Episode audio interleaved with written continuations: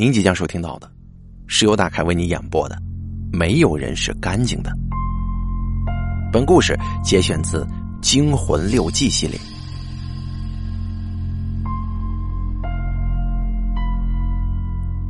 也许在这个世界上，没有人是干净的。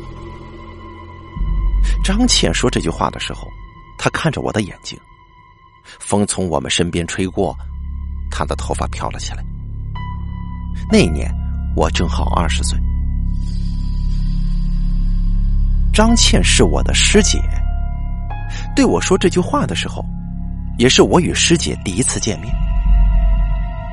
那是秋天的一个下午，我躺在宿舍的天台上百无聊赖。师姐说，当她爬上天台，第一眼看见我的时候，愣了很久。天蓝色的牛仔裤，橘黄色的 T 恤衫。歪着头望着天空，两只光脚架在天台栏杆上，就像是个淘气的孩子。师姐几乎每次来信总会写到那个场面，然后也总是在问：“师弟，你还记得我当时的样子吗？”哦，师姐当时的样子，我早就想不起来了，因为我完全是被师姐吵醒的。好半天，只是盯着师姐的胸前看。师姐笑了：“喂，很大吧？”“嗯。”我有点脸红。哼，只要是男人，第一眼都会看我的胸。看来你是个正常的男人呢。师姐是我从小到大以前听过的说话声音最好听的女孩子。也许是因为她是我第一个注意声音的女孩吧。她笑的时候嘴角轻轻上扬，每句话的尾声都轻轻拉长，似乎那张小巧的嘴巴里时刻会有魔法出现。你是九几的学生啊？哦，九六麻醉的。哦，大二了呀？那你应该知道我吧？我是九四临床张倩。果然，我听说过这个名字。为了这个名字，我再次仔细看了看那个充满魔法的嘴。怎么了？我嘴上有什么东西吗？嗯，没有，很漂亮。那你应该知道大四的男人都怎么谈论我的吧？嗯，我我知道。他们怎么说的？说说是，呃，九四临床的张倩，只要十块钱，就会给你口交的。果然，师姐抬腿跨过天台的栏杆，双手向后拉着栏杆，身体前倾，做出飞翔的动作。下午三四点钟的阳光打在她的头发上，反射出醉人的光晕，我不禁看得痴了。突然，她猛地转过头来。喂，小师弟，下午没有课吗？有课的，呃，局部解剖实验课。那你为什么不去上课呢？我我看着尸体从福尔马林里拿出来，很恶心，看上去有点脏。你说什么？脏？师姐重复着这句话，然后转过头仰望着天空。也许这个世界上没有谁是干净的。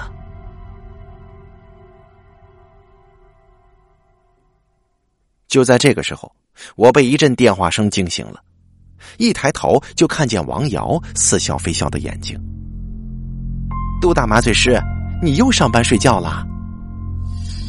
我没有理他，转了转自己被压麻木的手臂，从怀里拿出手机。喂。原来是我大学时同宿舍的同学，我敷衍了他几句，他好像没有想到毕业几年不见，我还像原来那般冷漠。电话里面沉默了几秒钟，然后他突然很神秘的说：“杜明啊，你知道吗？九四临床的张倩，就是留校的那个，在上个星期自杀了。”手机掉到了地上。电池跟机身分成两半，我低下头去捡手机，好几下都抓不到，就在手边的电话。王瑶坐在办公桌上，摇晃着他的那对长腿。哟，怎么了，杜麻醉师？是谁的电话让你失魂落魄的？你在王国这边来一点我就告诉你。王瑶向我这边低了低头，把耳朵向我凑了凑。这样总行了吧？你说。行了，我告诉你，从这个角度，我正好可以看到你的粉红色胸罩。你，你可真是讨厌呐！王瑶一下子直起身来，眼睛却还是弯弯的。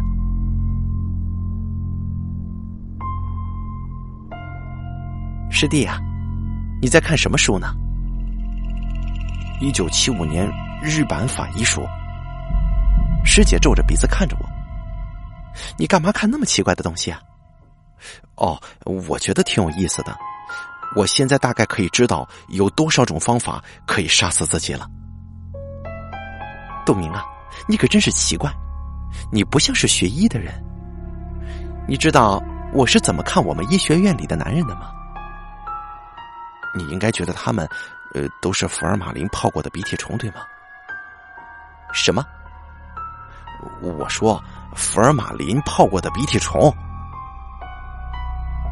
师姐笑了，她笑起来很美。师姐似乎很喜欢跟我聊天，因为自从第一次见面以后，我就经常在宿舍天台上遇到她。她也总是一副就知道你会在这儿的表情。但我们聊天也只局限于天台，每次在教学楼走廊遇到他。他都会装作不认识我，跟我擦身而过，而我呢，也懒得打招呼。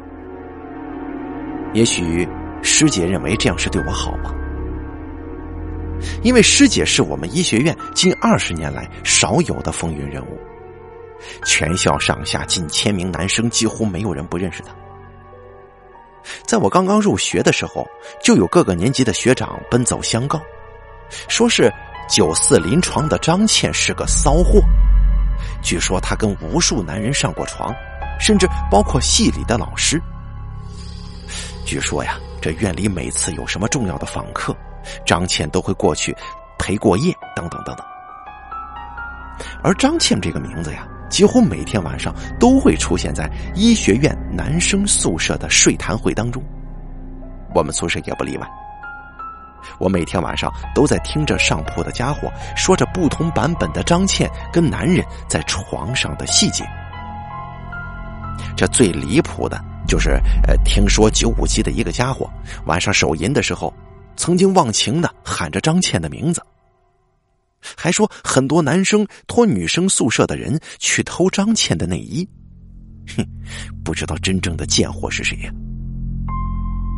但是这所有的种种也都只局限于传闻，因为师姐美的实在是很有威慑力，好似冰雕的面容，虽然一直吸引着无数男人，但是也同样摧毁了无数男人。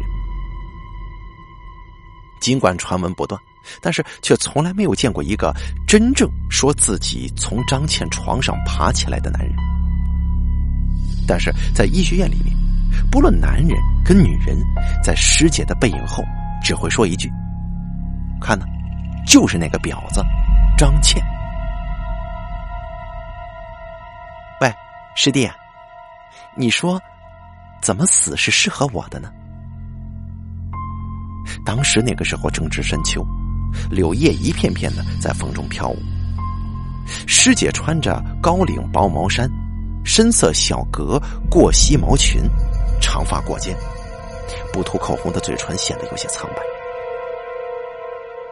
哦，我我觉得上吊吧，悬挂在树叶纷飞的柳树干上，身体随着柳枝摇摆，头发盖住整个脸盘，双手自然下垂，就像是个人偶，是不是会挺美的？哈，杜明啊，你可真说得出口啊！不过，这种死法我喜欢。师姐，你知道上吊的方式有多少种吗？喂，杜明，杜明，杜大夫，你流了好多汗了，没关系吧？啊！这已经是第三次了，拿着硬膜外针的手开始发抖，又没有扎进去。王瑶在一边紧张的问我，他的目光让我无法集中精神，因为这样的目光我曾经见过。王瑶今天是台上护士，她还没有去洗手，身上那件曾经无数次高压消毒的无菌衣有点小，把他的身子绷得紧紧的。我有一股很奇怪的感觉。王瑶拿出一块无菌棉，小心的伸过来，擦着我额头上的汗，温柔的对我说：“杜明，你别紧张啊。”王瑶，帮我叫一下主任。主任消完毒，从我手上拿过硬膜外针，坐在了病人旁边。我深深的舒了口气，回头看了看一直盯着我脸瞧的王瑶，然后冲他笑了笑。走出手术室的我，一头就倒在了休息室的床上。这么说来，已经很久都没有收到师姐的信了。以前她几乎每个月都会给我写信的，但是我却很少回复她。我总是每次收到信以后打电话回去。师姐已经留校做助教了。每次把电话打到宿舍楼，等待师姐从她的寝室走到传达室这段时间里面，我都感觉这个世界好像突然静下来了，自己似乎置身于一个完全封闭的空间，在那儿只剩下我跟我手上的话筒，然后从话筒里一点点传来塑料拖鞋敲击地面的声音，随着那个声音慢慢的清晰。我置身的那个空间也就越来越开阔，直到师姐那声带着喘息声的“喂”的时候，我才重新回到现实。我问师姐为什么不配手机呢？每次都要在那间老宿舍楼里面跑来跑去的。师姐笑笑说：“她不喜欢，她就喜欢躺在床上，听到门上小喇叭里面传出那句。”张倩电话。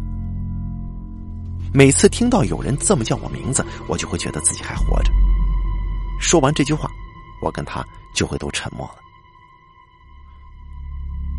我跟师姐，我们彼此的对话都非常简单，总是草草了事。我不知道说什么好，他也从来不问我什么。我们呢，从来不谈各自的工作。因为都知道彼此并不喜欢自己的工作，这是在上学的时候都清楚的。师姐也不善言谈，有的时候话语简单的，让人感觉就像是个小孩子。即使在信里也是如此，一成不变的稿纸，简单的语言，里面既没有美丽的幻想，也没有精彩的人生感悟。这多少啊，跟他的美是不成比例的。他在信里说的最多的就是四季变化，跟以前与我在学校里相处的日子，全部都是一些零零碎碎的琐事。有的时候看过他的信，我都不知道他想告诉我什么。不过师姐几乎每次在信的结尾都会说，他在大学里唯一值得回忆的东西，那就是认识了我。我在电话里问师姐。我到底在他的心里是什么样子的？师姐沉默了好久，才一个字一个字的对我说：“干净，很干净。”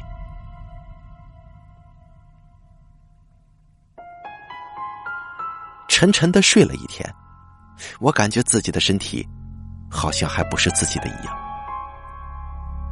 来到医院，我看见王瑶一个人坐在窗台旁边。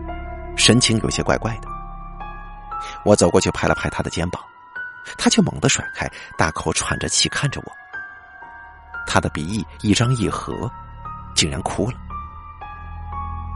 我以为是我吓到他了，问他怎么了，他挣开我的手跑了出去。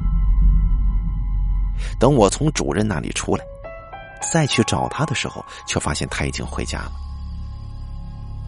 原来他昨天夜班。我没多想什么，拿了点东西就离开了医院。我跟主任请了一天假，就说是回家准备研究生报考的事。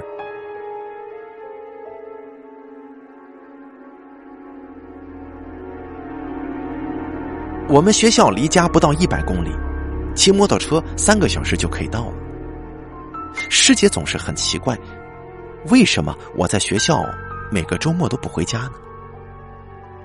这有什么奇怪的？你家离学校更近，你干嘛还要住校呢？师姐当时哼了一声，不回答，然后又开始有一搭没一搭的跟我聊天。很奇怪，我是唯一可以顶师姐的嘴又不让她生气的男人。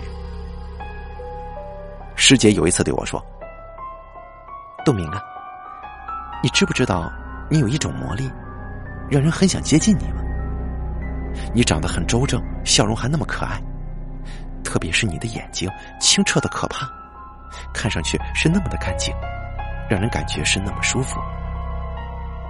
如果不是你喜欢装酷的话，我想一定会有很多人喜欢你的。师姐一边说，一边向我的脸凑近。她的手指顺着我的眉毛，沿着我的脸的边缘向下画着。她手指纤细，指尖冰冷，仿佛水滴在我脸上划过，然后停在了我的嘴唇上。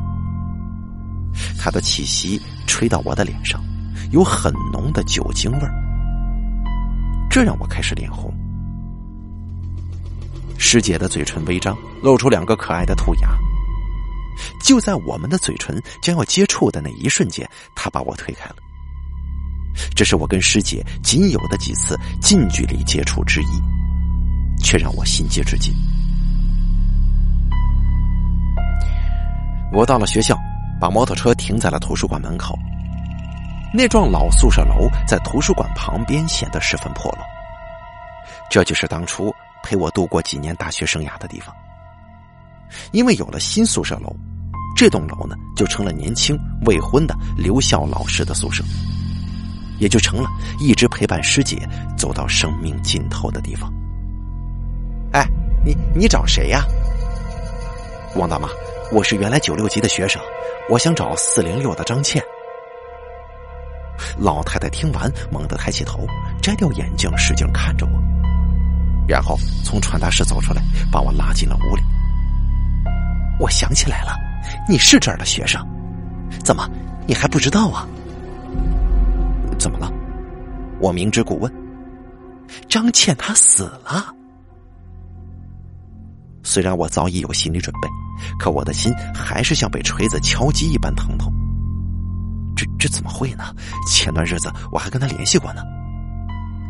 就是上个礼拜的事儿。哎，对了，同学，你跟他很熟吗？这一年很少有人找张倩的，没有。我们原来只是同学，这次有事回来，就正好顺便过来看看他。我可以去他的寝室看看吗？不行啊，他那个屋子是两个人住的，同住的那个女孩嫌有点晦气，已经回家了，这个周末才回来呢。哦，那好吧，那我有时间再过来吧。我走出宿舍楼的时候，回头问老太太：“王姨啊，请问张倩是怎么死的？自杀的，上吊啊！”我的头沉沉的，汗水顺着额头向下流，跟动手术的时候是一样的感觉，眩晕。我扶住宿舍旁边的柳树，不停的呕吐。校园里还是一副死气沉沉的老样子，即使又增添了几栋新楼，却还是有着一股腐败的味道。师姐，你听到风声当中怨灵的哭声吗？怨灵？是啊，所有被我们杀掉的白鼠、青蛙还有狗的灵魂，那些因为得不到埋葬而不能转生的尸体的灵魂。都在咱们学校的上空盘旋着呢。是啊，不干净的学校。师姐衡量事物的标准很奇怪，只有干净与不干净。我跟他坐在天台上，远远的看着地面，有的时候，我们也会评论在地面上来回蠕动的芸芸众生。被我们评论的人林林总总，在师姐的眼里，却只有一种人，那就是不干净的人。我指长相漂亮的女孩子，她会很快的说：“眼神不干净。”我让她看帅气的小伙子，她也说：“那样的扫帚眉呀，看上去就不干净。”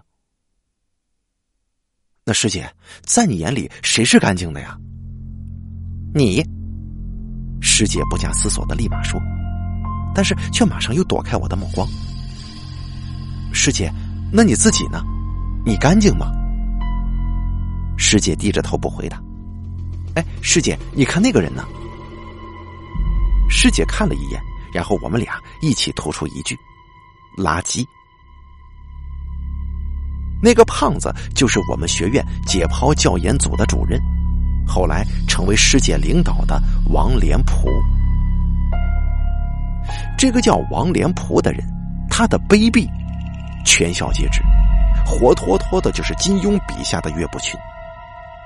他年年担任新生的解剖学讲师，听说呀，他年年靠考试赚学生的红包钱就能达到数万元，但总有人就算送钱也难逃他的魔爪。因为他在课堂上很明白的跟我们讲过，他评分标准完全看他自己，不顺眼的就给不及格，谁拿他也没办法。院里明明知道他就是这样的人，但是却一直不敢动他。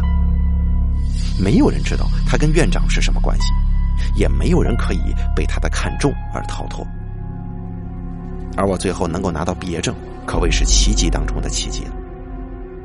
大一头半年第二个月，我就把系统解剖学教科书隔着五张桌子扔到了他脸上。王连普这个人特别猥琐，讲课的时候总是针对解剖书当中的东西，用一些露骨的问题去为难女生。当时一百二十多人的大教室里面，一个女生在那儿被他问得面红耳赤、手足无措，但他却不依不饶。眼看那个女同学就要哭了，我顺手就把书扔过去，说：“喂，你有完没完呢？”也许他没有想到会有人敢这么对他吧，站在那儿尴尬了好一阵子呢。然后从地上捡起我的书：“你是九六麻醉的杜明吧？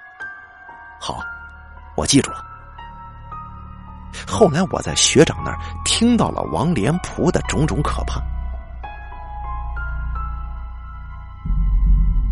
但我也在意。就这样，第一学期我系统解剖学考卷离奇失踪，当然就被认作了不及格。接下来补考也如我所预料的一样，不及格。于是呢，我系统解剖学被大挂了，也就是说一直挂科。学姐听到我说到这个时候，歪着头看着我的眼睛，说：“真想亲眼看见当时的情景。”当时的你一定很帅吧？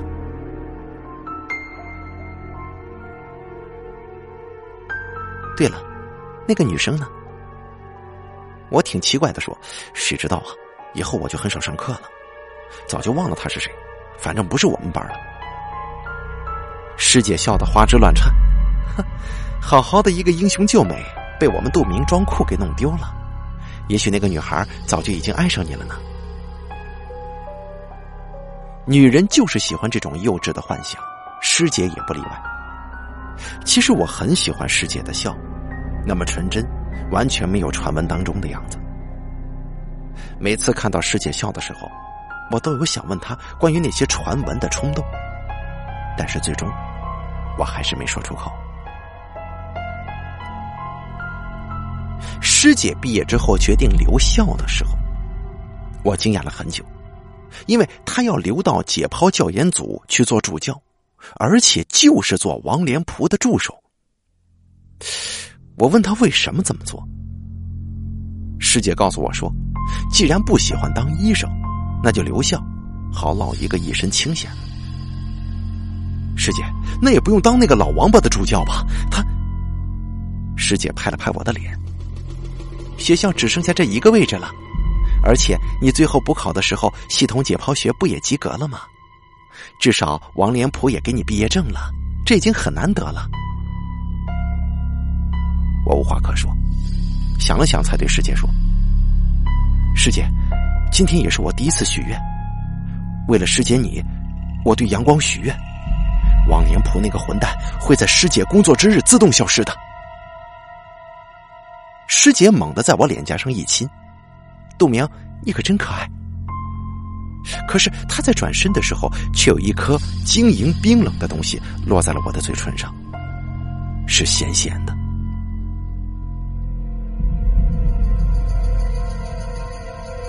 我在手机里找到给我打电话的同学的电话号码。他接电话的时候，多少有些感到意外。我问他知不知道张倩自杀的原因，他说他也说不清楚。听说公安局也查了，但是张倩平时一直都是一个人，就连他父母都不知道自己女儿的事情，而且从种种迹象来看都是自杀，所以当天就定案了。我哦了一声，那个朋友开始有点兴奋。喂，你说张倩这么漂亮，这这这人怎么说死就死了呢？咱们医学院还真他妈是邪门啊！王连普失踪以后，张倩又自杀，这……我没等他说完就把电话挂了。其实我跟师姐是同一年毕业的，我学麻醉专业是专科，只有三年。用师姐的话来说，是比他少浪费了两年青春。青春是什么？我问师姐。师姐被我问的结巴了。什么？青春？呃，青春就是可以生活在干净的阳光之下，跟自己喜欢的人在一起吧。现在阳光有了，师姐，你有喜欢的人吗？也许有吧。师姐似乎很不喜欢谈论自己的事情。每到这个时候，就会以不说话来拒绝回答。我们俩之间的对话已经习惯这样的模式了。他突然问我：“杜明啊，你联系好医院了吗？”“嗯，联系好了。”我点了点头。“是吗？”师姐的语气显得特别高兴。“不错呀，在什么医院？”“哦，就在那边。”就是那座山。我站在天台当中的椅子上，远远的指过去。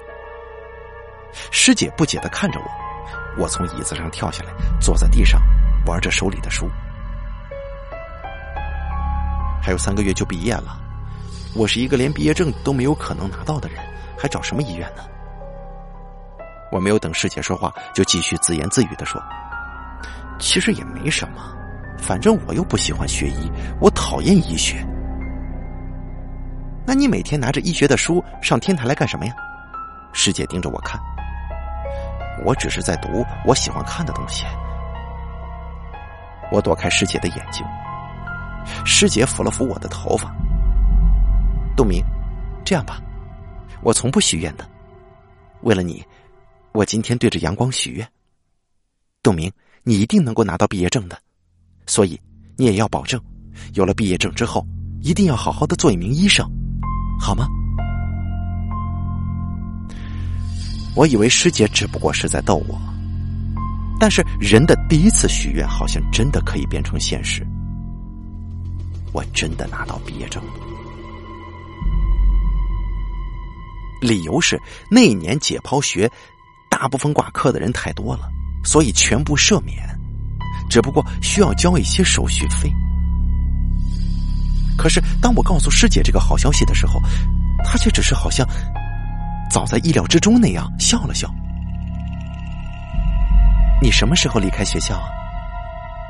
我以为他还会像前两次那样摸着我的脸，帮我抚抚头发。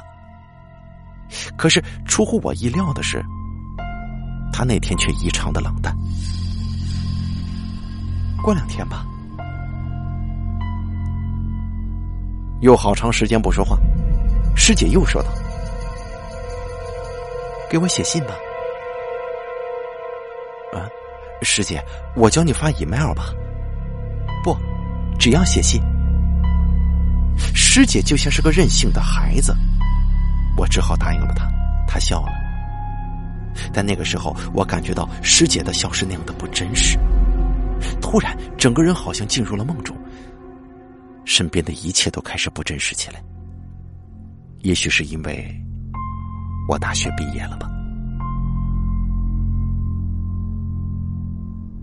早上八点，我刚刚来到医院，主任就把我拉到一旁。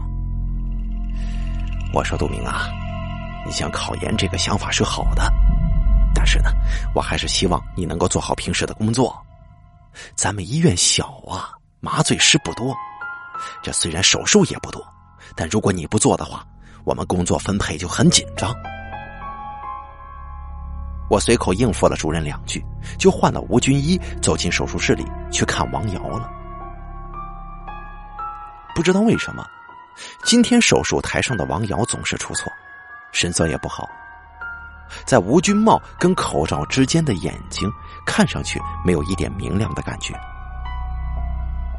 看他空闲的时候，我悄悄的走到他的身后，他好像根本就没有注意到我进来。我用手指轻轻的在他腰上一点，他啊的一声，把手术室里所有的人都吓了一跳。还好，病人是全身麻醉。没有把他吓醒。胸科主任狠狠的瞪了王瑶一眼，护士长也吓得跑进手术室。王瑶回头看着我，但是他没有像以前那样嗔怪我，眼里都是一些我从来没有见过的东西。我双手扶着他的腰，用额头轻轻顶了顶他的背，小声的说了一句对不起。我感觉到他的身体在颤抖。我就连忙溜出了手术室。中午的时候，我一个人跑到医院天台上发呆。医院的天台很小，我把白大衣铺在地上躺了上去，仰望天空那片深深的蓝色，看得久了就好像慢慢的往你身上压一样。就在我的思想开始游离的时候。突然，一个人从旁边跳了下来，屁股重重的坐在我肩膀上。王瑶一手扶着我的肩膀，一边整理自己的裙子。我歪着头去看他，他也在看我。他一下子扑到我身上，哭了。离开学校的前一天晚上，全班去吃散伙饭，结果饭刚刚吃到一半。男生就喝醉了十几个，女生们也是丑态百出。到这个时候，我才知道，女人跟女人真是不同的。没想到长得丑的女人喝醉了更丑。这饭店里面好像是群魔乱舞一样。我跑了出来，一个人在校园里闲逛。校园里面黑黑的，六月时分，应该已经是快九点了吧。我有些期待的爬到天台上，却意外的发现，心里想的那个人还在灯火阑珊处。几许夜光笼罩在师姐身上，师姐的头发一如平常的飘扬他。双手扶着栏杆，仰着头。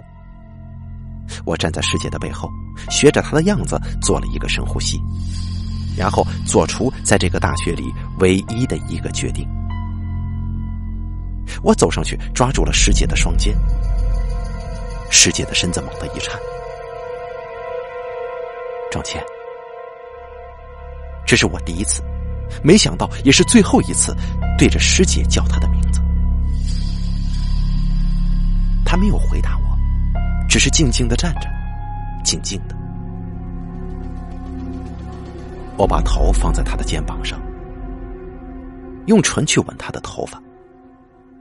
师姐刚刚洗过的头发有着清晨露水的味道。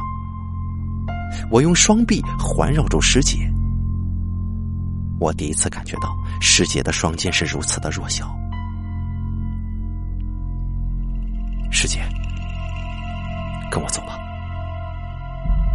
师姐低下头，四周马上静了下来。我听见自己的心跳，自己的呼吸了。我还听到有水滴落在我手臂上的声音。那滴水让我的手臂瞬间沉重起来。师姐突然笑了起来，拨开我的手，转过身对我说：“你还记得我们第一次见面的时候，你是怎么评价我的吗？那些都是别人说的，你干嘛要在意啊？”师姐一步步走近我。那好，现在我就告诉你真相。他蹲了下来，双手在我的两腿之间摸索。仰起头看着一脸诧异的我说：“今天我会对你免费的，师姐，你……”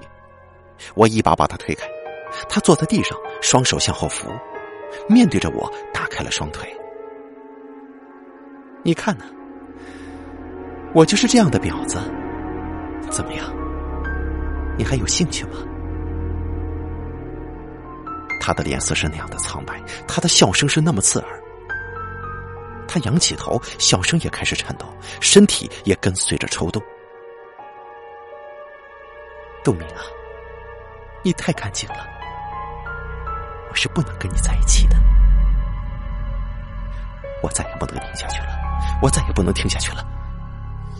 我冲出了天台。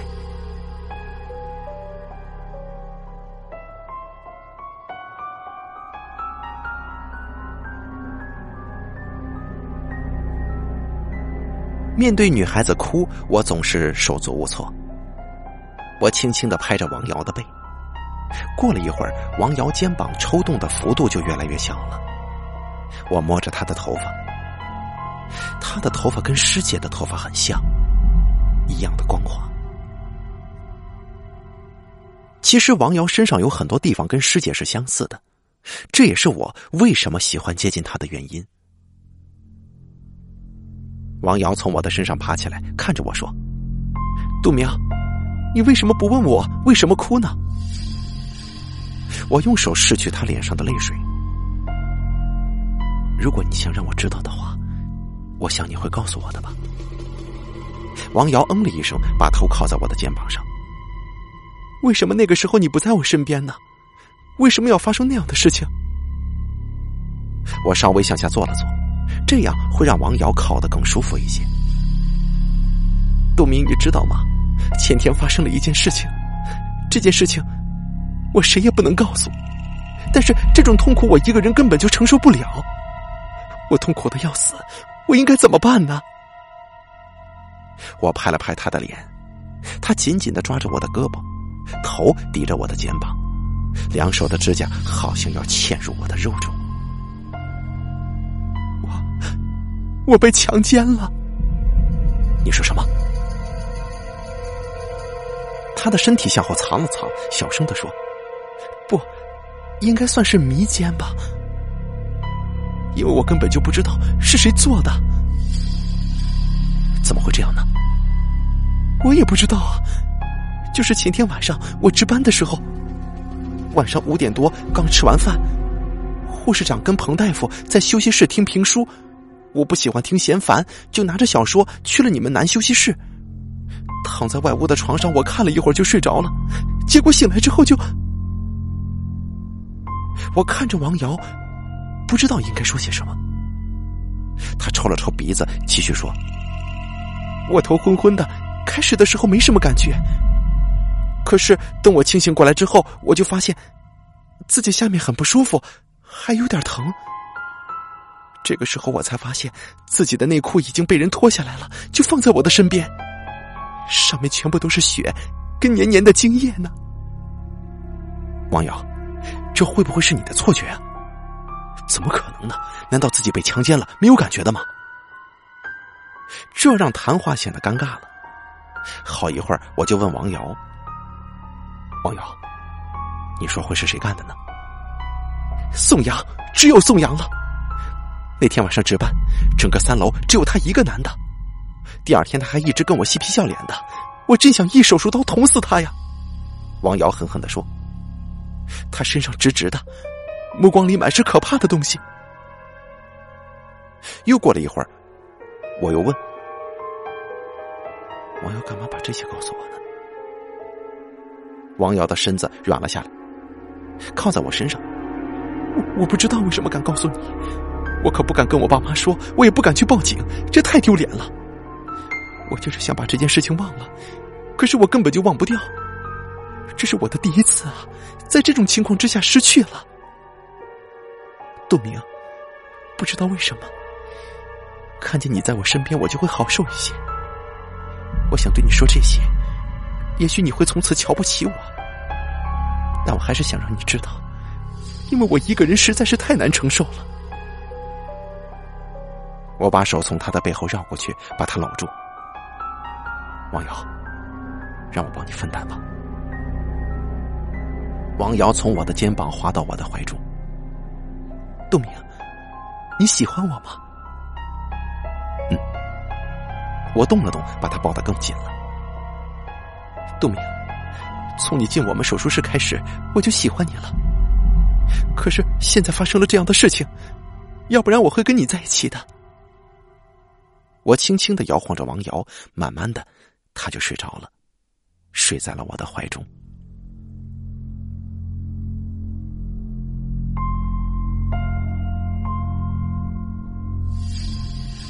星期六一早，我就骑着摩托车回到了学校，一路上风从耳边吹过，我的脑子里重复着过去的林林总总。我在学校对面的住宅楼停住了摩托车。当我跨下摩托车的时候，我发现自己竟然兴奋的勃起了。我用衣服压了压，背起车上的书包走进了学校。因为上个星期我来过这里，所以这次我没有说什么，宿舍传达室的王大妈就让我进去了。临走的时候，我向她问了那个与师姐同住的女孩姓名，就走上了楼。这栋老宿舍只有三层，以前是以楼梯分界，左边为男，右边为女。现在左边的男寝已经成了仓库。走在木质的地板上，会不时传来吱嘎的响声。楼里面到处都弥漫着一股霉味，楼道里的墙上总有着一层似有似无的水汽。二楼的正厅上还贴着原来我在学校时候的寻物启事。右脚处敞着的门，厕所里面还是堆积如山的卫生纸。水房里坏掉的水龙头仍然没有得到解决，只是随便用几条塑料布把它缠住，水还是不断的从缝隙当中淌出来。我走进水房洗了把脸，我看见水池里脸盆当中泡着一条女人的白色内裤，似乎已经被穿了很久了。上面已经有洗不掉的黄色痕迹。我敲了敲四零六的门，没什么反应，但门没锁。我推开了门，一个穿着紫色睡裙的女人揉着眼睛从床上坐起来看着我。那天我穿着一条深蓝色的欧版牛仔裤，班尼路的小花格衬衣，下摆没有掖在裤子里。外面是浅蓝色外衣，没有拉拉锁，斜肩背着一个银灰色的包。我冲着那个女孩笑了笑，说：“你是赵莹吧？”赵莹愣了愣，我接着说：“啊，你是不认识我的，我今天过来呢，是想问问你关于张倩的事儿。”赵英没好气的说：“你谁啊？人都死了，有什么好问的？”啊，你好，我叫杜明，是张倩的高中同学。呃，张倩突然出事了，让我感到挺意外的。赵英对我的话并没有怀疑，哦了一声，便又坐到床上了，然后指了指上面，上铺就是张倩的床，她的东西全在这儿，她家人来的时候也没有拿走，我准备让守卫把这些东西都扔了，没问题吧？我站在床头，手指轻轻的从枕头一直摸到床单，上面的褶皱都是师姐留下的。每次师姐就是从这张床上跑下来去接我的电话的。我把头埋在被子里，已经有了灰尘的被子让我有些窒息。我的泪慢慢的把被面浸湿了。过了一会儿，我感觉有什么在碰我的腿。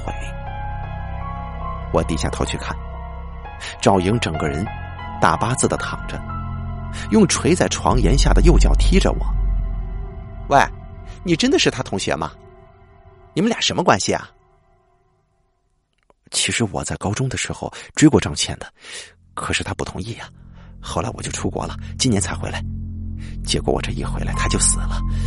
哎呀，是吗？听到这儿，赵莹一下子从床上坐了起来，认真的看着我。不会吧？你长这么帅，张倩会不同意吗？哦，呃，因为我比张倩小两岁。是吗？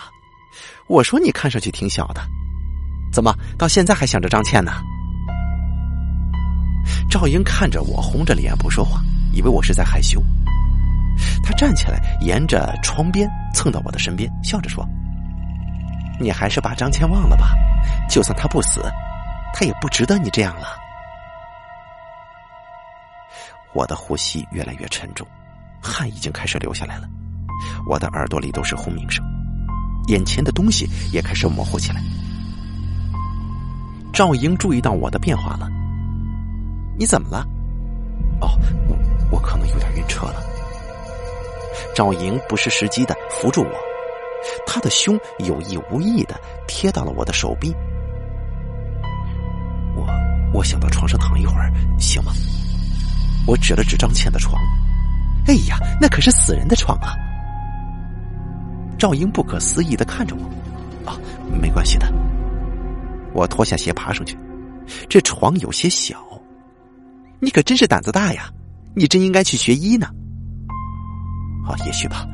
你不也一样不怕，连房子都不换，还住这儿啊？哈，学医的就是这样，有什么好怕的？再说了，我们这儿宿舍这么紧张，难得自己一个房间呢。我接着就问赵莹：张倩死的那天是怎么样的？医学院出身的，不论男女，都对生死看得很淡。赵英只像是闲聊一样的对我说着，但如果死亡将发生在自己身上，他是否还会这样平静呢？其实挺奇怪的，张倩死的当天没有一点反常，还是一样整理衣服、看书、写笔记，下午还出去一次。晚上我跟男朋友出去以后回来，她还是静静的在床上躺着。结果第二天早上我起床的时候，发现她在床上坐着。等我上完厕所，打开窗帘的时候，才发现他已经死了。他是坐着上吊死的。他停顿了一下，似乎是在等着听我惊讶的呼喊。但是我只是把身子放平，我对他说：“这怎么可能呢？人怎么可能坐着上吊呢？”赵莹有些失望，但还是说下去了。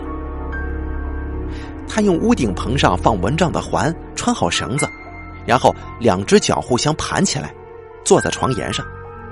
这绳子的长度也正好使他的身体前倾，又不会从床上掉下来。警察说他在上吊的时候啊，吃了不少的安眠药。他一定是等到感觉自己要昏迷的时候套上绳索，就这样没有一点痛苦的死去了。赵莹又听了一会儿，见我不说话。就问我怎么样，吓傻了吧？我看着头上的那个铁环问：“张倩死的时候穿的是什么衣服？”哎，你怎么问这个呢？她那天呢穿的是一条白色纱裙，坐在床上，蚊帐罩在她的头上。我开始的时候都没有看到上吊的绳子，她的头那么低着，头发把整个脸都挡住了。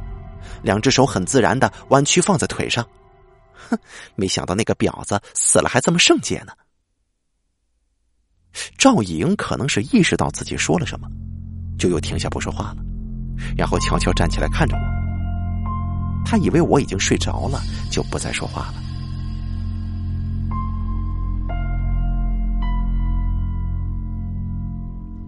师弟，真的有那么多种上吊的方法吗？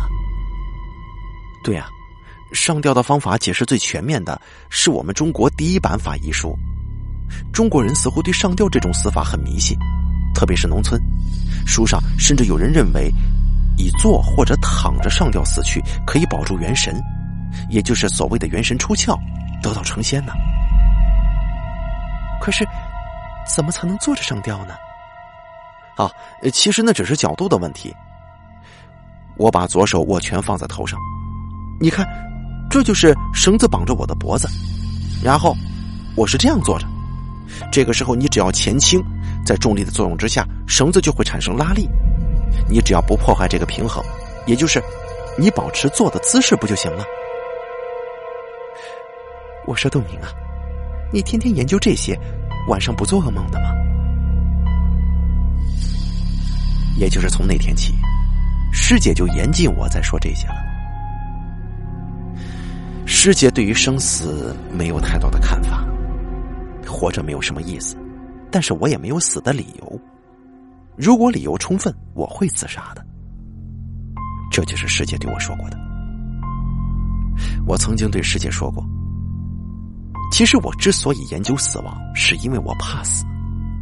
这些看似无非是想让自己对死亡有更恐惧的真实认识，但是结果却总是不尽人意。我也曾经追问过师姐。什么样的理由可以让师姐失去生活的信念呢？但是，师姐没有告诉我。躺在师姐的床上，我用一只手挡住自己的眼睛，因为她又开始流泪了。另一只手无意识的在身边的墙上摸索，墙上坑坑洼洼的，随着我手指的触动，又落下好多的墙灰。我的手行进到我腰的位置的时候停了下来，那里一道一道的有很多的划痕，是指甲划过的痕迹，特别的新，断茬还是雪白的。这是师姐的指甲痕迹。我能够想象师姐像我现在这样躺在床上，左手在墙上使劲划过，但脸上却是一副漠然的表情。朦胧之间。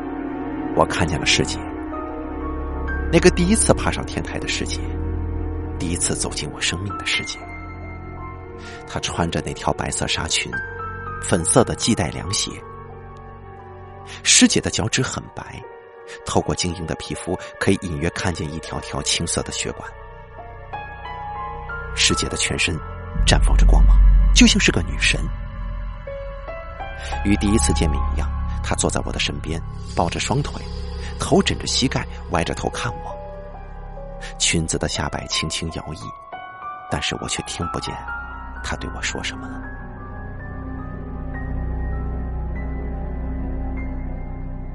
我知道赵莹正在盯着我看，我睁开眼，正好看上他的眼睛。他没有丝毫的回避，正相反，他眉毛一扬，说道：“帅哥。”你睡相还挺好看的，我本来想偷偷吻你一下的。哦，那现在补上吧。我伸出手去摸他的耳朵，赵英一下子扑了上来。一阵热吻过后，赵英喘了口气说：“下来吧，我可不想上那个死人的床。”医学院的女人不是性冷淡，就是荡妇。这句话，我们医学院男生是一致认为的。我有好几次都想去堵赵莹的嘴，怕什么？现在又没有开学，别的老师都还没有回来呢。他毫不在乎的甩开我的手。一旦撕去伪装，人的本性就会表现的淋漓尽致。我按着他的肩膀，叫他荡妇。他停下来看着我说：“你知道吗？”张倩也跟我一样是个荡妇，是个婊子。赵英在我身子下面愤愤不停的说：“从我进学校我就知道这个婊子，虽然表面上装的清高，可是骨子里骚的很呐。那个时候全校的男生都注意她，那个时候看她不可一世的样子，我是真的不服气。跟她住一块我更是不爽。现在没有男人追了，还装什么呀？”赵英痴痴的笑了起来，她抬起身子，紧紧的抱住我，咬着我的耳朵。就在张倩自杀的那天下午，我还跟男朋友，时间很快就过去了。我临走的时候要了赵莹的电话，赵莹也很高兴的给了我。然后她告诉我，她男朋友一般总是在周三跟周五才会找她。下楼的时候，我跟传达室的王大妈打了声招呼。老太太看着我的眼神有些奇怪，也许是刚才她听到什么声音了吧。我在校园里转了转，还有两个星期才开学，校园里几乎没有什么人。我走到解剖实验楼，楼下的 IC 卡电话还在那儿。还记得一年前，我也曾经在这里打过一个传呼。我拿起了电话，赵莹在电话里听到我的声音，有点意外。我说：“赵莹，我想你了。”他很放肆的笑着。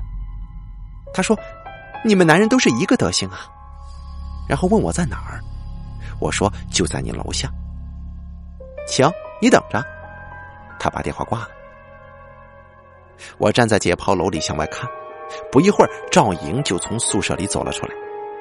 她穿着绿色八分裤，白色 T 恤衫。赵莹虽然算不上很漂亮，但是身材很好。他一边向学校大门这边走来，一边四处张望。当他走到解剖楼的时候，我一把将他抱住。他啊的一声，但看清是我之后，又紧抱我向我吻了过来。我说：“喂，你怎么没穿胸罩就出来了？”他调皮的眨了眨眼。多麻烦呐，反正一会儿还得脱。我拉着他的手往楼上跑，他一边被我拉着，一边说：“喂，你知道这是哪儿吗？你就往上跑。”我回头问他：“这是哪儿？”他走到我前面，冲我做了一个鬼脸。这个呀，可是我们学校的解剖实验楼，里面都是人体标本。真的吗？我吐了吐舌头。他很得意的拉着我，走，带你见识见识。两年了，一切都没变，熟悉的地方，熟悉的气味，就连那个坏掉的锁也一样没有更换。赵莹推开门说：“怎么样，没见过吧？这里的东西都是百分之百真的。桌子上的都是小件标本，旁边的那个小屋子里锁着一个大池子，里边泡着的可都是尸体呀。”我笑了笑，抱住了他。赵莹把门口挂着的白大衣铺在了桌子上。他躺在那里，双腿紧紧的夹住我的身体。激情过后，我看着赵莹的眼睛。赵莹，你知不知道你错在哪儿啊？你你什么意思啊？赵莹诧异的看着我。我一边用手上放好的隐仪手帕捂住他的口鼻，一边对他说：“你错就错在……”不应该跟张倩住在一起的。赵英的身体完全软下来了。出于人道主义，我还是先掐死了他。如果不麻醉，直接掐死他，人在垂死挣扎的时候会造成括约肌失控，也就是大小便失禁，会很脏的。所以我不会做那样的蠢事。我不用给他脱衣服，因为他根本就没穿衣服。要知道，这人死在激情之中，也许这会是一件很快乐的事情。至少我没有让赵莹有一点痛苦。我把它放在地上，然后从包中拿出硬膜外针，针的一端连着医用胶皮管。我将管一头顺到实验室地上的下水道里，然后将针对准赵莹的颈动脉直刺下去。也许我应该再拿一支针插到他的股动脉上，这样他的血流失的会更快一些。这样一会儿就不会有太多的血流在外面了。我脱光了我的衣服，祭奠仪式正式开始。师姐，这一切都是为了你所做的。我不要你一个人孤独的活在那个世界里。我找到了人陪你。赵莹的皮肤很光滑，充满弹性与光泽，只是现在已经没有了血色。冰冷的身体摸起来就好像是一尊大理石雕像。我的手在她的乳房上停留了很久。我知道自己有点不忍心破坏这样的尤物。人没有选择生的权利，这是我们永恒的悲哀。无法选择自己死的人，更是更大的悲哀。可是，为什么自己选择死亡，却还要给别人留下悲哀呢？我用手术刀在赵莹的下颌划下，一直划到她的阴腹，然后又在她的脖子、腋下、胸肋。以及腹股沟跟脚踝的两侧都做了几个横切口。接下来的工作，首先从头开始。我先用拉钩勾住赵莹的下颌切口，然后用力向上提，使她的头部皮肤与脖子的皮肤分离。然后用剪子从背后脖子的位置将她的后脑皮剪开。我跪在赵莹的身上，抓住赵莹的两个耳朵，用力一扯。赵莹活着时候的面具就这样被我拿在了手里。看着她那张满是肌肉纤维与鲜血的脸，我哭了。没有了眼皮，赵莹的眼睛大大的瞪着。我看了看，拿起身边的针头，就扎了下去。当我把赵莹躯干的皮下组织完全游离下来的时候，天已经开始发黑了。也许是因为白天的两次做爱了，我感觉特别的累。身边是剥下来的人皮，赵莹的尸体上还有四肢的皮肤没有剥掉，看上去有些滑稽。我决定先不做了，躺在地上睡着了。如果你哪天经过解剖实验室，你会看见月光下。实验室的地上，两个赤身裸体的人，一个是只剩下四肢皮肤的尸体，另一个人紧紧抱着自己，头向腿的方向低着，双手缩在胸前，那个姿势就像是孕妇腹中的胎儿。那个人就是我。半夜的时候，我被夜里的风吹醒了，身上冻得起了一层鸡皮疙瘩。这让人很不舒服，但是我却还不能穿衣服。我的身上全部都是赵莹的血，我开始有些烦躁了，草草的将赵莹尸体上的四肢皮肤全部剥离。还好赵莹很瘦，身上几乎没有多少脂肪，这样泡在福尔马林里就不会浮起讨厌的脂肪颗粒。看看自己的作品。手法没有屠夫的完美，但速度还是那样让外科医生望尘莫及。我用手术刀将赵莹尸体上残留的大块脂肪跟淋巴割了下来，但赵莹胸前始终还是有少许的乳腺跟淋巴清理不干净，割的时候不小心划断好几根胸大肌，我干脆就放弃了。满是脂肪块跟血迹的尸体，看上去很不干净。我找到实验室里的橡皮管，接在角落里的水龙头上。冷水打在身上，我不禁浑身一抖。我把水流关小，让水顺着赵莹尸体的脸浇下来。红色的鲜血、白色的筋膜，还有黄色的脂肪，在水流的漩涡里面一点点旋转不见了。我心灰意冷，站在镜子前看着自己。我的手上、胸前都是鲜血，不知道什么时候，我的下腹上也满是血迹，阴毛被血沾成一片，阴茎缩成一团，紧紧的贴着身子，异常的冰冷。腿上的血迹已经干成了一片，边缘都已经翘起了。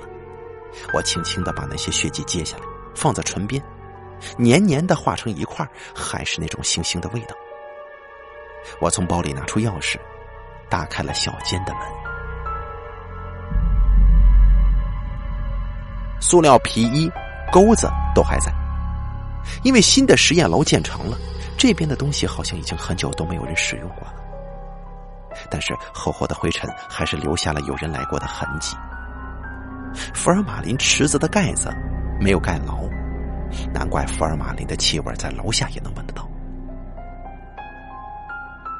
我挪开那死沉死沉的盖子，向池子里面看了一眼。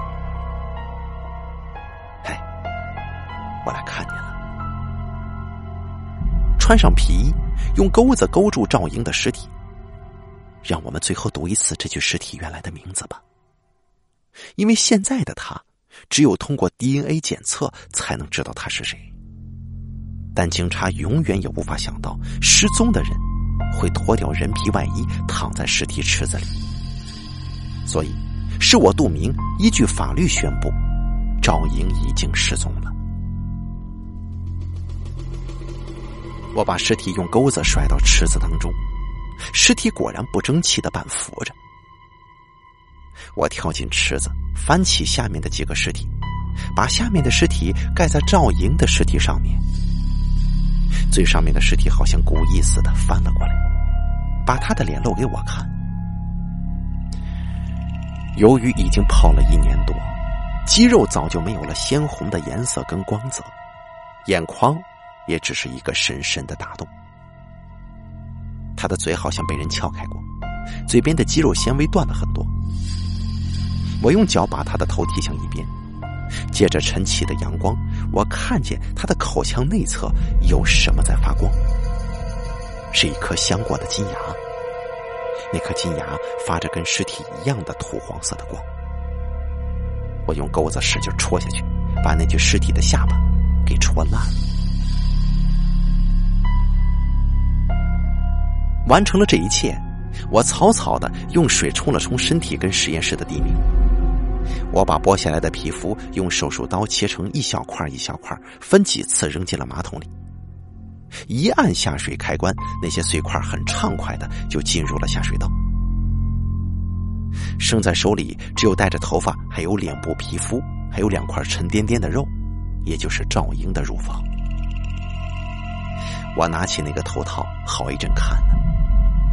我想起了武侠小说里的东西。站在镜子前，我左右比量，但似乎找不到可能易容的结论。这样的人皮面具应该不会是假的了吧？看来金庸也不能理论联系实际嘛。我把赵英的脸拿在手里太久了，心里之后会有一点点很奇怪的感觉。我把她的乳房还有脸皮放在塑料袋里，跟我的工具还有赵莹的衣服一起放进单肩包，然后穿好衣服，很小心的从实验楼里走出去。我没有从正门走，是从实验室楼旁边的墙跳出去的。走到学校旁边的住宅小区里，我发现我的摩托车后座被人用刀划了两个口子。这轮胎旁边还有人的呕吐物，不知道为什么，我的心情十分好。我发现，昨天晚上有人做了跟我相同的事情，只不过他是醉的，而我是清醒的。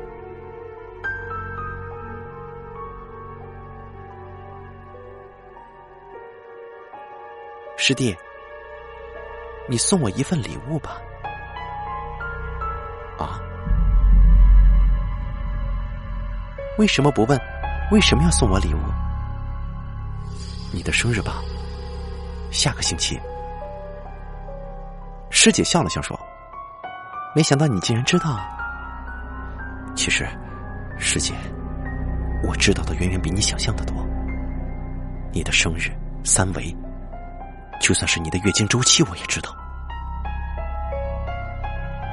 当我说完这些话的时候，师姐在电话里久久没说话，然后小声的说：“杜明，我很高兴，是真的。以前很讨厌别人问我这些，可是还是会想让人知道，那个人就是你。”我听着师姐的话，我觉得师姐很残忍，因为她不但折磨自己，还在折磨我。那你，那你那天，师姐听到这儿，马上打断我：“杜明，你别再说了，我不会跟你在一起的。为什么？因为你太干净了。”我干笑了几声，说：“师姐，我那么了解你，你又了解我多少呢？我了解你很多呀，你很单纯，想法总是很美好。”你更适合那种小鸟依人型的女孩子，不适合我的。好吧，师姐，那你想要什么礼物？什么样都好，只要是你送的。那些天我的确是有些烦躁，我开始相信一切皆有因缘。我知道发生过的一切都不可能。像以往的聊天那样一笑而过，这个结果是我造成的，是师姐造成的，我们要承受这些，所有的这些。戏子在舞台上哭，台下的人却总是那么的冷漠。我已经不能改变我的台词，而我的戏已经到了高潮，哪怕是嘘声一片，我也得继续。师姐。在你读默剧中的王子，也许是另一出戏的小丑。也许你在转身的时候就会发现，而让你转身的，也必定是那王子的召唤。我开车走到加油站的时候，从高速路上转了个弯，走进了坑坑洼洼的小路。初秋农村的早上已经有了薄雾，打在脸上就像是谁的泪水一样冰冷。一堵墙里斜伸出半扇树杈，上面零星结了几个苹果。我伸手摘了一个放在嘴里，轻轻的，还是满嘴的涩味儿。几只狗在我的身边跳来跳去，我身上似乎有好闻的味道。它们围着我转，团团转，却一声不叫。我回手从背后的包里面拿出一块肉，扔在几只狗的中间。几只狗很有兴趣的闻来闻去，然后兴奋的大咬。就这样，那个三十四 D 的胸部没出一分钟，就被这些笨狗们给吃完了。剩下那点长着鲜红乳头的皮肤，无法让狗儿们下咽。两只狗在拼命的互相扯转，想争夺那点饭后的甜点。我拿起一只树枝朝两只狗打去，那狗低吠了几声。讪讪的松开嘴了，跑了。我用树枝挑起那层皮，使劲一甩，就把它甩到小路旁边的旱地厕所里了。走的时候，顺便把赵英的衣服挂在苹果树上，这是作为那个苹果的酬谢。剩下的一半乳房，还有赵英的脸皮，还有她的内裤，被我分别扔到了路上经过的粪池还有垃圾箱里。回到家的时候，天已经大亮，已经是上午八点多钟了。我简单的洗了个澡，就睡了过去。当我再次睁眼的时候，已经是下午三点多了。没有做梦，这是一年来难得的一个好觉。可惜电话铃在耳朵里响来响去，我不情愿的拿起电话，那边立刻就传来了王瑶的声音。她的声音充满了哭腔：“杜明，你怎么还不来呢？都快交班了。”哦，我昨天给狗做手术太长时间，有点累了，我才睡醒呢。哈，竟为了一只狗，你忘了你答应我什么了？拿着电话，我都能够想象得出王瑶现在撅着嘴的样子。我没忘，晚上不是要陪你吗？没一句正经的，你到底来不来啊？我笑了笑说：“当然来了。”哎，对了，王瑶，你今天穿的内衣是什么颜色的？王瑶啊了一声之后，还是小声的说了：“就跟你上次看见的一样啊。”我没有继续逗他，只是问了问他想吃什么。王瑶大声叫要吃雀巢冰激凌。来到医院，在守卫室看到了我的一个邮包，是师姐寄给我的。我看着那张单子，是师姐的字，很草。可惜今天是星期天，我只能明天再去取了。来到楼上，王瑶看到我大呼小叫的，又要喂我吃冰激凌，又要我跟他们的护士玩扑克。我看得出来，他装的很勉强，但我还是很努力的配合着他。吃过了晚饭，他偷偷的拉着我的手进了男更衣室。我我有点害怕，我想今晚你陪我聊天。哼，行啊，我笑着答应他了。他笑得很灿烂。你等等我。等王瑶再回来的时候，他手里拿着一杯饮料。这是我特意给你冲的咖啡，我可不想一会儿你就睡着了。我们要谈整个晚上的。啊，好。我接过杯子喝了一口。等到他回身的时候，我顺手把杯子里的东西倒在了窗台上的花盆里。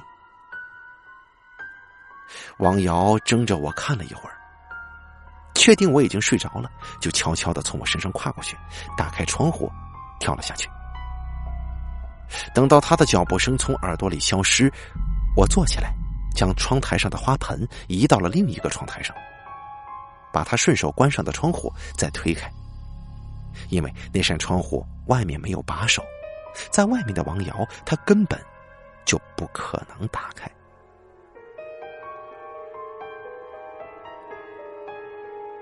我穿着白大衣睡在床上，天已经开始发黑了。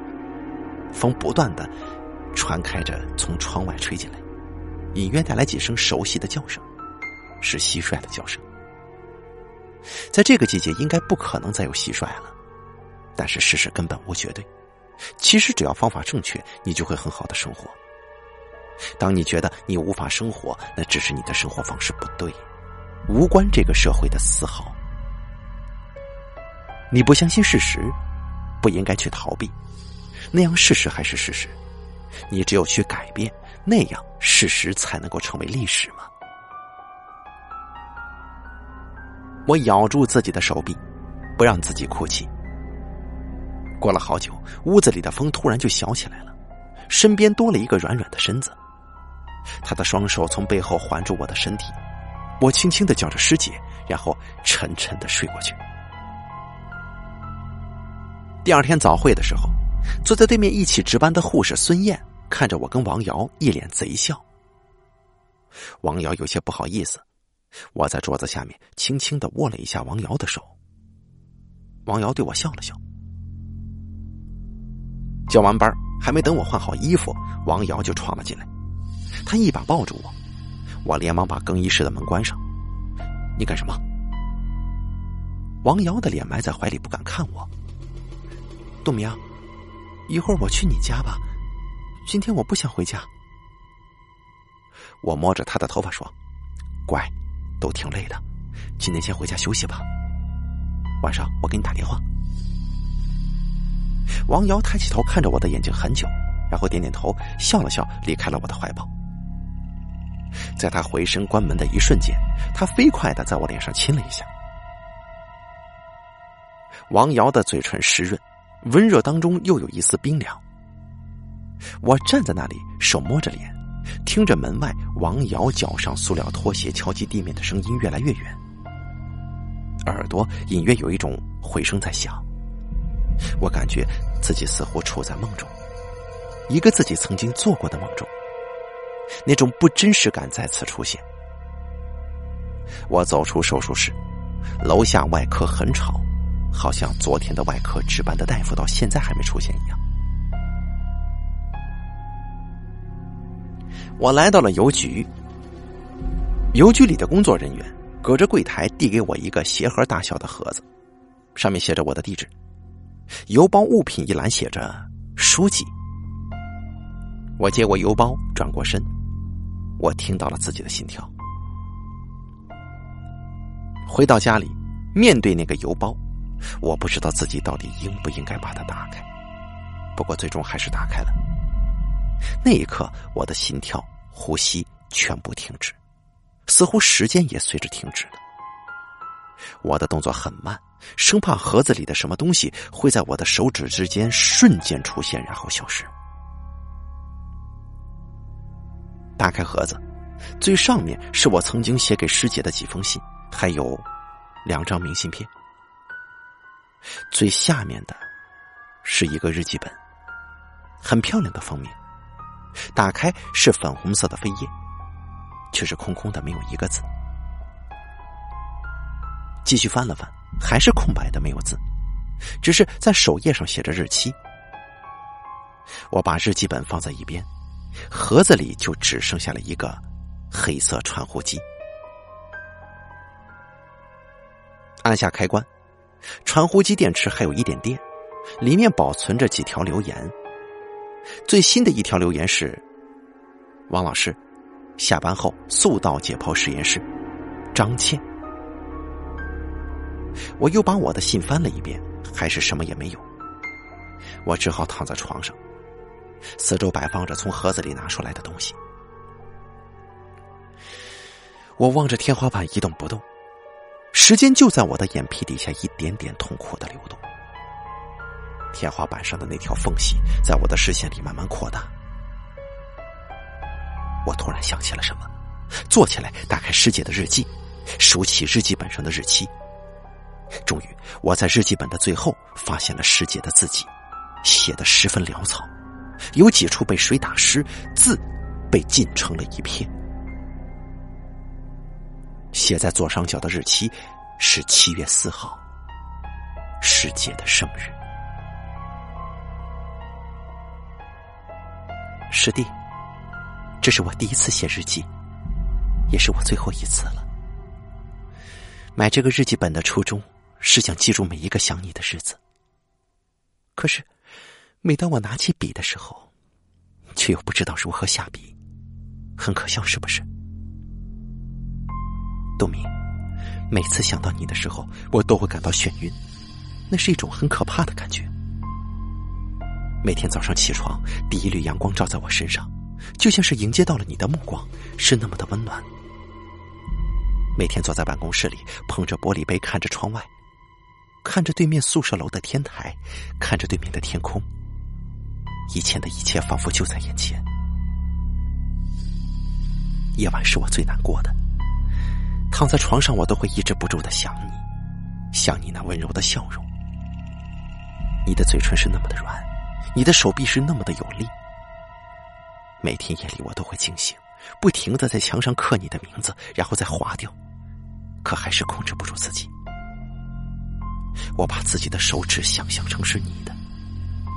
我用它抚摸自己的身体，抚摸自己的双腿。我多么希望你真的可以在我的身边，真的可以亲吻我，用手指抚摸我的皮肤。冬明，告诉我这一切都不是真的。我为什么要认识你呢？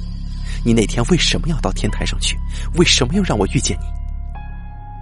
为什么让我在绝望当中见到一丝光明？却没有想到，那光，却是死神手中的蜡烛，只是为我照亮了天堂之路。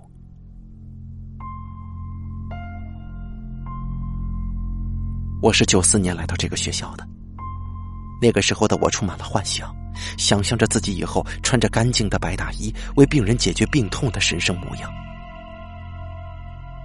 医生是我最尊敬的职业，也是我多少年以来的梦想。那个时候我真是天真呢，我每天都是那么的快乐，为我能在医学院里生活而骄傲。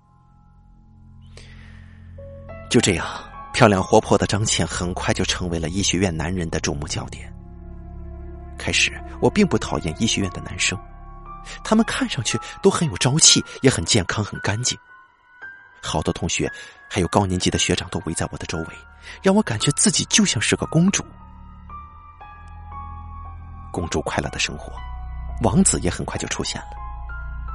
大一我就参加了宣传部，在那个时候，我认识了当时的学生会主席李师弟。我不想提他的名字，就叫他李吧。李是我的学长，他是一个非常帅气的小伙子，有着浓黑的头发跟阳光的笑容，很像你师弟。那个时候，我们一起组织活动，一起主持晚会。每个人都说我们是天生的一对，而我也很快在心里喜欢上了他。当有一次他在送我回宿舍的路上拉着我的手，说让我做他女朋友的时候，我还来不及欣喜跟羞涩，就连忙点头了。那一年是我上大学以来最高兴的时候。我跟他在学校里出双入对，一起去图书馆，一起去食堂。有一阵子，我整天都在编织我跟他以后在一起结婚生子的美梦。想想，多可笑啊！一切美梦都有它破灭的时候。大一下半年，我跟他认识也快半年了。有一天下午，他突然跑到了我的宿舍。那天很奇怪，宿舍里一个人都没有。只剩下我自己在看书。开始的时候，我很高兴他能过来陪我，就让他坐在我的身边。可是，他却紧紧的抱住了我。那个时候，其实我已经很喜欢他了，献身给他也是我一直的希望。可是，他却那么急，让我感觉很害怕，所以我拒绝了他。我只是想告诉他不要在宿舍里坐。他的眼里露出可怕的目光，像是个野兽。他开始打我，我被他压在身子下面。我想叫他用枕巾盖住了我的嘴，我只能一边哭一边摇头，不让他继续。可是最终，他还是做完了他想做的事情。我从来都没有想到，在她漂亮的外表之下，会有着这么可怕的样子。我蜷缩在床头，不停的哭，而她却摸着床单上的血迹，笑着对我说：“张倩，没想到你还真是个处女啊！我跟他们打赌说你早就不是处女了，哼，这下子你让我输了顿饭呢！”我像个野兽一样大叫着，把身边所有的东西都往他身上扔。他一边躲还一边说：“张倩，你少来劲了。”哭完闹完，你还不得跟着我呀？他怎么也没想到我会把他告到学校。他知道了以后，带了几个同学跑到我的宿舍里。寝室里的女生拉住了他们。到那个时候，我才知道为什么那天宿舍里会没有人，因为他给了我寝室里的人两百元，请他们去看电影。我的全身都感觉到冰冷，我才发现，跟我朝夕相处一年多的人们，却都是那么的陌生。家里知道了我的事情，爸爸狠狠的打了我一耳光，只是因为我竟然把这样的丑事告诉给学校，让他们没有脸做人。而学校，也因为种种原因，只将李开除，草草了事。在学校宣布。李将被开除的时候，讲到的理由竟然是一句破坏学校制度。直到那一刻，我才真正的认识了我自己。我一直认为自己是个公主，却没想到自己是那么的无助。受害的是我，孤立无援的是我，最后受到惩罚的也是我。李在离校之后找过我，他恶狠狠的对我说：“张倩。”你他妈就是个婊子！我让你在学校里也不会好过的。第二天，每个教室的课桌上都堆满了关于我的各种恶毒下流的话。面对这些，我开始漠然了。我开始真正认识到，我身边的那些人，那些未来的医生、未来的白衣天使，都是伪君子，让人作呕的垃圾。他们每个人拿着纸条。看着我的眼神都是那么的暧昧，充满了恶意嘲笑的目光。从此，我的身边就只有两样东西：无尽的流言跟嘲笑的目光。我成了医学院男人意淫跟女人咒骂的对象。我行尸走肉一般的行走在他们之间，没有半点感觉。直到你的出现，杜明。我一直认为不会再有什么打动自己。可是，你在天台的样子，却还是让我心跳不止。你像是个天使一般从天而降，阳光围绕着你，我觉得那阳光是天生为你而洒落人间的。你回眸一笑，你轻声细语，都让我无法停止心跳。你不知道那个时候的我是故作轻松的坐在你身边，我的脸是那么的热，热的嘴唇发干，我不得不频频的用舌尖去湿润它。我心跳的厉害，我不得不抱紧自己。可是你不经意的一个动作，漫不经心的一句玩笑，还是轻易的把我击碎。那一夜，我无法入眠，闭上眼睛，满满是你带着笑容的脸，满满的都是你的眼。从那一天起，我就爱上了你，杜明。我每天都装作不经意的路过你们教室。每次都装作不认识一样走过你的身边，看见你的眉毛上扬，嘴角轻轻的一撇，我都害怕我自己控制不了我自己。我好像已经中毒了，中了你的毒。你是那样的包容，从来不问我关于我的事情，清澈的目光一直鼓励着我，清洗着我的罪恶。我知道。只有跟你在一起，才能够找到那份纯洁、那干净的感觉。那个时候只有一个念头：永远这样会多好啊！但是，你却不会只属于我，我也没有拥有你的权利。多少次在梦中抱住你，在你的怀中痛哭，可是醒来却只有一个人。我不断的去伪装自己，我害怕你拒绝我，我害怕再也不能跟你说话。我害怕真的会失去你。要毕业了，你就将不再是我的学弟了。我不知道应该替你高兴还是为自己悲伤。我以为我会装得很高兴为你送行，没想到却看到了你的忧郁。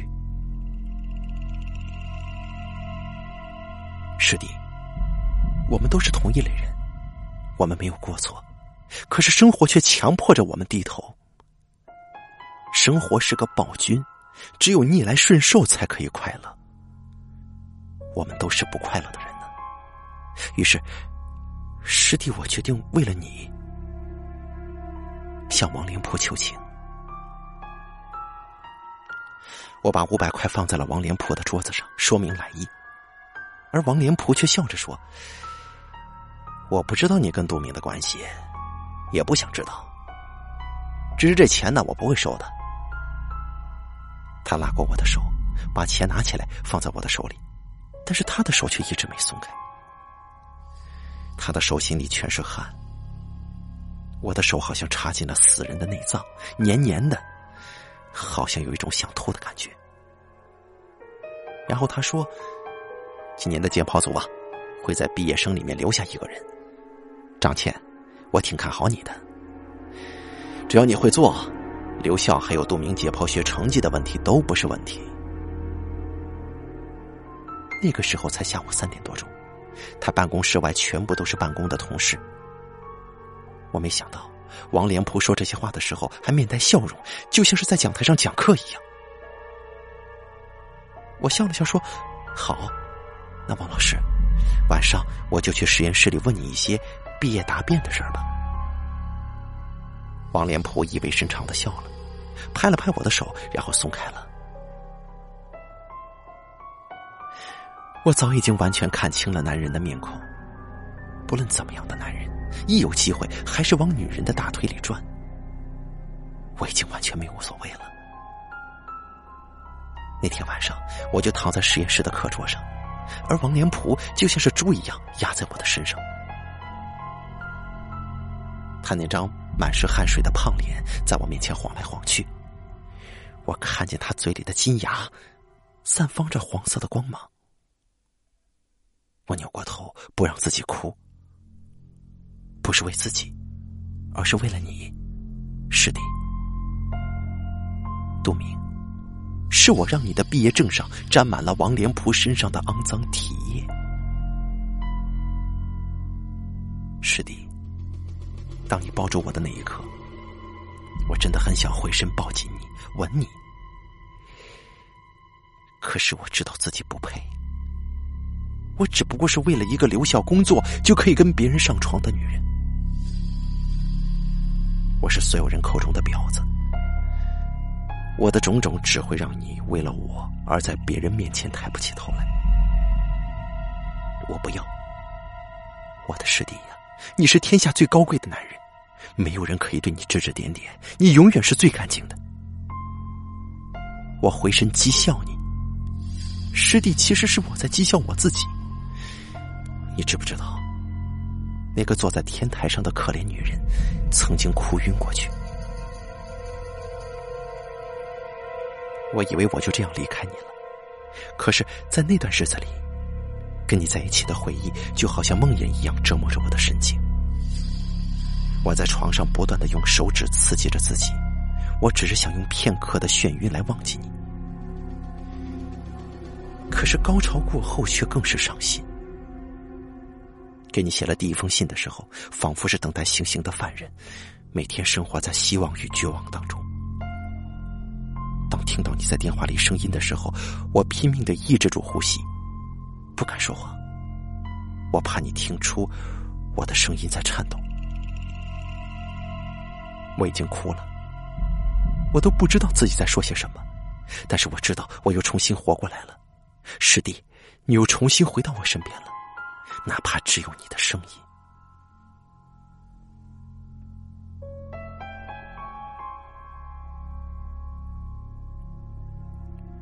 师弟，你为什么要那么残忍呢？为什么要来打碎我的梦？你在我的心中是那么的完美，为什么还要让我失望？从开始到你把王连铺的传呼机当做生日礼物送给我，我从来没想过王连铺的失踪会跟你有任何关系。到现在我才发现，真正单纯的只有我一个人呢。王连铺失踪后，解剖组的人背地里都说这件事情与我有关，而我也由婊子变成了这些中年妇女口中所说的会作怪的小妖精。而那个时候，我还很天真的认为一定是老天爷因为王连铺作孽太多，让他遭到报应。没想到这件事情竟然真的跟我有关。也许我真的只会做一个作怪的狐狸精吧。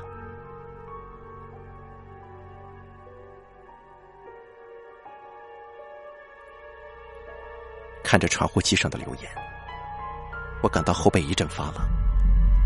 那天晚上，我回到了我每天工作的实验室。我在那里没踏出一步，就伴着一次心跳。直觉让我打开停尸间的门，打开了那个池子。池子上面飘满了黄色的脂肪颗粒。我又忍着想吐的感觉，用钩子勾起池口泡着的尸体。那具没有皮肤的尸体脸冲着我，死死的瞪着我。我颤抖的打开他的嘴，里面那颗金牙散发着土黄色的光。我再也受不了了，我跑到楼下不停的呕吐，眼睛里充满了泪水。我认识李，是他让我看清了这个社会。我认识你杜明，却让我认清了自己。杜明，你没有做错，只是我难以接受。现在我终于知道了，这个世界没有谁是干净的，也许干净的只有我自己的灵魂。我知道，已经到了释放我灵魂的时候了。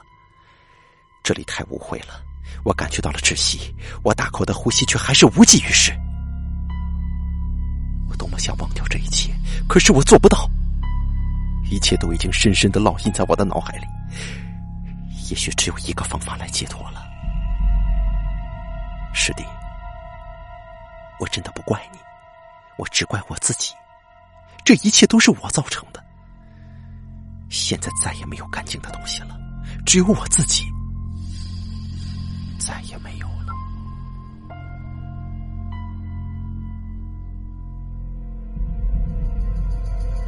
师姐的字迹到最后已经是模糊一片。我摸着日记本上那不规则的水渍，我的泪水打在手上，溅在日记本上。日记本上的字化成了一团，像是蓝色的花朵。我轻轻的合上了日记本，把那些信还有传呼机和日记本放在盒子里，再也不敢去看它了。第二天中午，来到医院的后山上，我把这个盒子深深的埋藏在一棵大松树下，用土盖实。我把白大衣铺在旁边的地上，躺在那儿。一切都已经结束了。医学院、天台、师姐跟学弟，我从身边捡来一些石子，轻轻的垒在那里。师姐，你永远都不会知道。曾经在你的身后有一双眼睛偷偷的注视过你，他为了接近你而不去上课，偷偷的跟踪你，只是为了想知道你住在哪个寝室，去哪条路上课。他每天在食堂跟你买一样的饭菜，他每天去图书馆借你看过的书，每天在你窗口徘徊，也只是希望风将你挂在窗口上的内裤跟丝袜吹落。他每次总是气喘吁吁的跑到你对面，让自己可以跟你擦肩而过。与你在天台上的第一次邂逅，也根本就不是什么巧合。那个计划已经在他的心里埋藏了很久。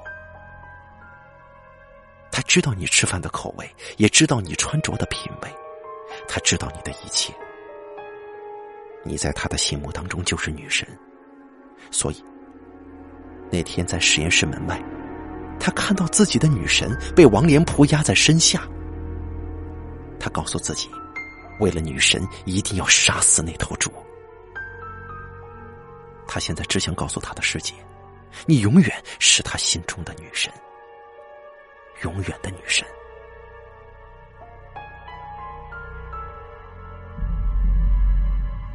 刚回到手术室屋门口，就被王瑶拉了出来。两个人来到天台，王瑶拉着我的手，盯着我的眼睛。你中午去哪儿了？我去后山了。啊，你去后山干什么？以后不许再去了。啊，好。哎，你的眼睛怎么又红又肿的？是吗？我不好意思的揉了揉眼睛。我刚才去后山的时候，眼睛被沙子迷到了。那你快坐下。王瑶拉着我坐下，轻轻的拨开我的眼睛，向里面吹着气。我的鼻子就要碰到他的衬衣。王瑶的身上有一股甜甜的味道，他吹出来的气湿润温暖，让我感觉是那么的熟悉，那么的舒服。我的双手顺着他没有系扣的大衣伸了进去。王瑶，做我女朋友吧。王瑶一下子停止了吹气，抬起身子看着我，然后一把抱住了我，紧紧的抱着我。过了一会儿，王瑶躺在我的腿上，他玩着我白大衣身上的扣子。杜明，我不是处女了，我知道，杜明。啊今天公安局也找你谈话了吧？问你宋阳的事儿了吧？啊，我说了，那天晚上一直跟你在一起。其实，杜明，我不想骗你。那天晚上，是我把宋阳叫出去的，是我把他带到后山，然后，我知道，我用手堵住了王瑶的嘴。不用怕，宋阳早就在星期一烧没了。警察找不到尸体，也没有证据，你不会有事的。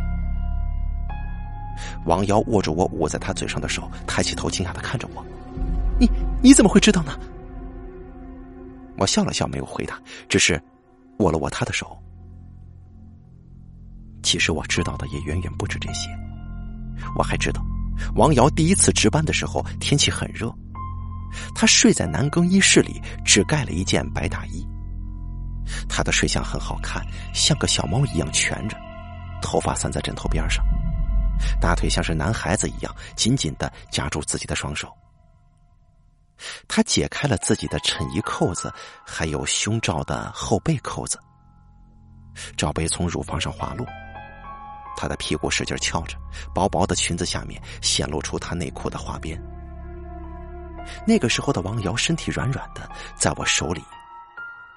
就像是个婴儿。王瑶躺在我的怀中，在我的胸口画着圈。杜明，我已经不干净了，你干嘛还要喜欢我呢？我把头枕在手上，仰起头看着天空，因为以前有一个人曾经告诉过我，这个世界上没有谁是干净的。好了，没有人是干净的。本故事演播完毕，感谢您的收听。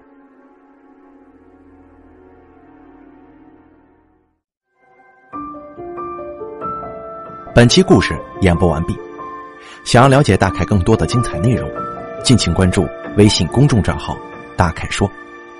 感谢您的收听。